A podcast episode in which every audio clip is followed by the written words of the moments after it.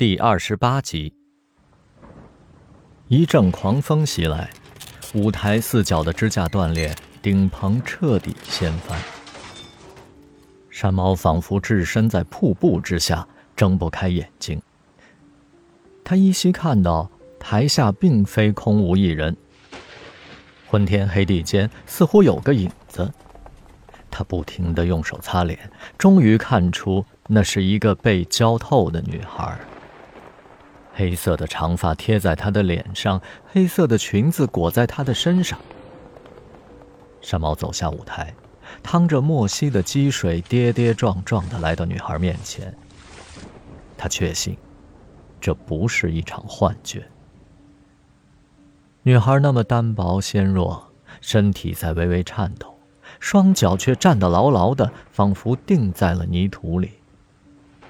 暴雨如注，他们近在咫尺，隔着雨帘却看不清对方的脸。一只粉色的凉拖旋转着从他们之间飘过。山猫屈膝，半蹲，搂住他的腿，顺势将他扛在肩上，像个原始的狩猎者，带着女孩回了家。山猫已经航行的很远了，才发现这是无人能及的圣域。碧波随着他的船桨潺潺荡漾，一切都呈现出原始的鲜亮色彩。行至水中央，他脱去衣服，赤条条地扎下去。柔美的水草摇摇摆摆，召唤他不断地深入探险。光洁的鹅卵石下面藏着未经开采的宝藏。他在清澈温暖的水中恣意跳跃翻滚，如痴如醉。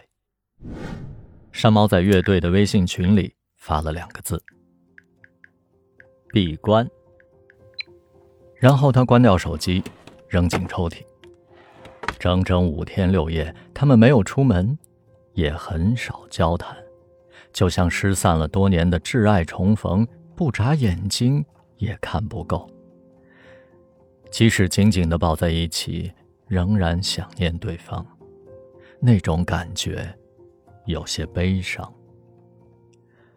他沐浴的时候，山猫到厨房煮了两碗方便面，忽然感到一阵馨香的气息。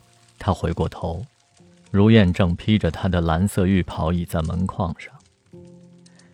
山猫见过很多的漂亮女人，而眼前的出水芙蓉还是让他吃了一惊。那肤质如玉，无杂质，眼角轻扬若蝶翅。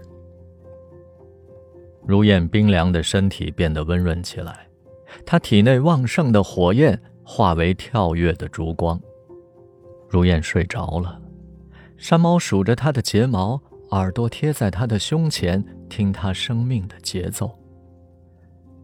他夜游的冲动突然消失了，他愿意为她安定下来，做她的守护神。据说，人们在做梦的时候眼睛会转动。山猫紧紧地盯着如燕的眼睛，想要完完全全地占有她，包括她的梦境。他的神态十分安然，偶尔变换睡姿，时而蜷作一团，像个婴儿；时而侧卧。露出一弯雪白的臂膀，兰花般的手指搭在耳际，月光轻轻地流泻进窗棂，形成了一层淡蓝色的光晕，笼罩在他的周身。最后一天是周五，山猫醒来已经接近中午，他穿戴整齐，坐在窗边望着山猫。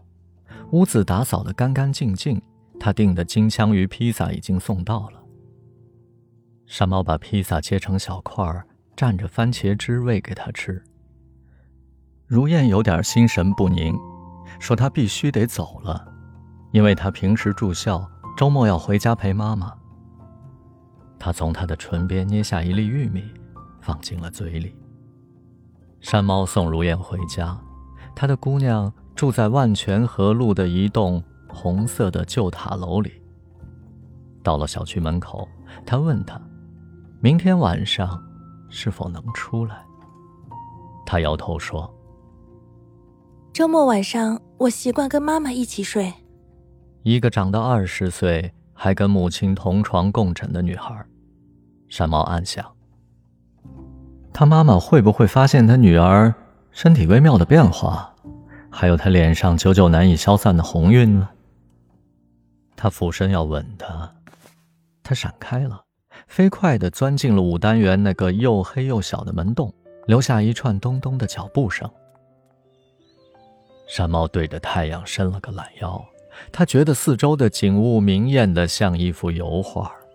连推着板车收破烂的大爷都和蔼可亲，他边走边唱，步伐雀跃，简直要飞起来了。